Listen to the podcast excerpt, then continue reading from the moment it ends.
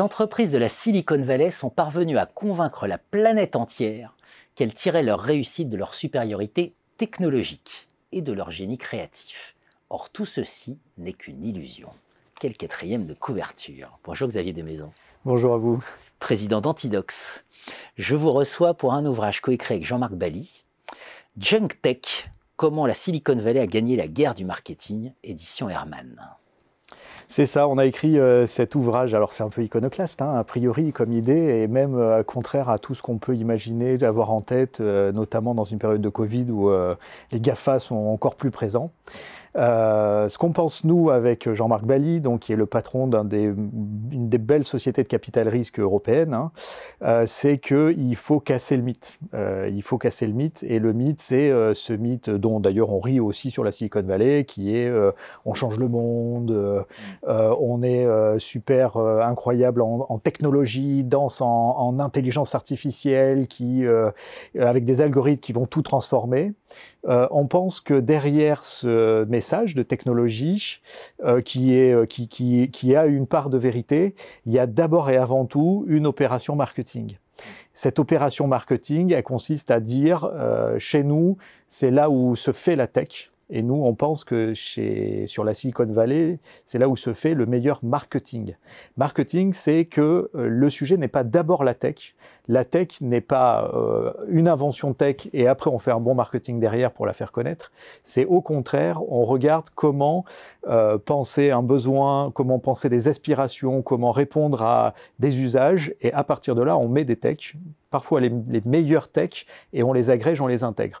Le meilleur exemple très connu, c'est celui de l'iPhone, euh, qui avait été euh, évoqué par, euh, par la, la, la, professeure Mazzucato, qui expliquait que l'iPhone, en aucun cas, Apple n'a inventé la plupart des techs qui sont dedans. c'est Xerox, c'est le ministère de la Défense américain, c'est le ministère de l'Énergie américain qui ont inventé tout ou, cofinancé toutes les technos lourdes qui sont dedans.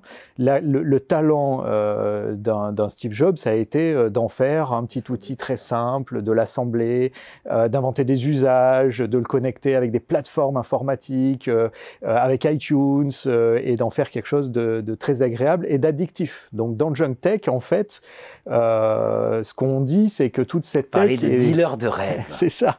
C'est le, le, deal, en fait, il est, que, il est le deal de la junk food, en fait. La junk food, c'est des frites, c'est bon, c'est du ketchup, c'est du soda, on, a envie d'y revenir, on se régale, on devient addict, hein, on en a toujours, on veut toujours plus, et puis ça fait grossir. C'est le, le, le, handicap. Alors qu'est-ce qui fait, qu'est-ce qui fait grossir dans la junk tech? C'est l'ego.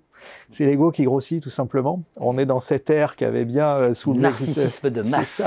L'ère euh, lâche l'avait bien évoqué, hein, l'ère du narcissisme. Euh, il faut que les choses viennent à moi rapidement, euh, adaptées à exactement ce que je veux, sans discussion possible, d'ailleurs sans trop me, me, me, mettre hors, hors de moi.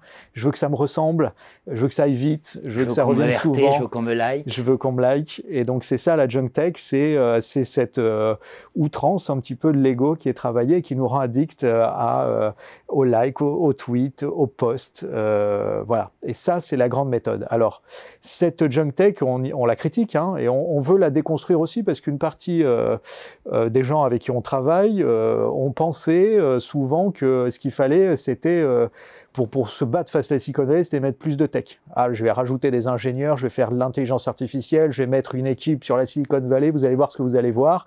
Et ça, euh, que pour des grandes entreprises comme GE, on l'évoque dans le livre, ou comme euh, d'autres entreprises ou des administrations, l'idée a été de dire on va faire de la meilleure tech et donc on s'en sortira. En fait, le sujet n'est pas de faire de la meilleure tech, il est d'abord de penser, ce qui est un bon sens évident, mais de penser un usage, une aspiration, une, euh, un rêve éventuellement à servir et à partir de là d'agréger des techs dedans. Et de l'agréger de façon très opérationnelle, très efficace, pas d'être créatif, pas d'inventer, mais de savoir opérationnellement faire quelque chose de, qui marche très très bien, qui fonctionne très très bien. Amazon, c'est d'abord une livraison très rapide, euh, sans fioriture. Euh, euh, bon, les sites là, mais Deliveroo, c'est pareil. Vous avez quelqu'un qui va vous livrer. Si ça marche pas, si le plat n'est pas le bon, vous appelez tout de suite. Quelqu'un va vous envoyer le nouveau plat. Vous faites rembourser très rapidement. Netflix, vous pouvez arrêter du jour au lendemain l'abonnement. donc tout, doit être fait de façon très simple. Et donc c'est dans l'exécution, pas dans l'intelligence, que les choses se passent. Donc dans la junk tech, il y a aussi savoir très bien et dans la démocratisation. Hein, et du coup, effectivement, euh, s'adresser au plus grand nombre euh, et savoir le généraliser, le passer à l'échelle, euh, cette capacité à exécuter très bien une réponse à, des besoins parfois un peu artificiels, parfois fondamentaux. Voilà la jump tech. Hmm, si je résume, je dirais, euh, ils, sont, ils sont plus forts que nous pour innover et, plutôt que d'inventer. Ils nous font croire qu'ils inventent, en fait, ils innovent. Cité Frédéric Fréry, notamment. C'est ça. On a longtemps pensé euh, chez nous qu'il fallait avoir une bonne idée et après on faisait du marketing ou euh, à partir d'une bonne idée, on allait faire une start-up. On voit souvent des, des jeunes gens qui disent Je voudrais bien faire une start-up, mais j'ai pas d'idée. Le sujet n'est pas là. Le sujet, c'est euh, quel est le quel besoin, quel rêve, euh, quel euh, qu'est-ce que je peux exécuter. Et ensuite, c'est beaucoup de travail en fait, plus que de plus que du cérébral, plus de la créativité, c'est du boulot, des essais, le fameux test, and, learn de la Silicon Valley. Je réessaye jusqu'à ce que ça fonctionne et que ça fonctionne parfaitement.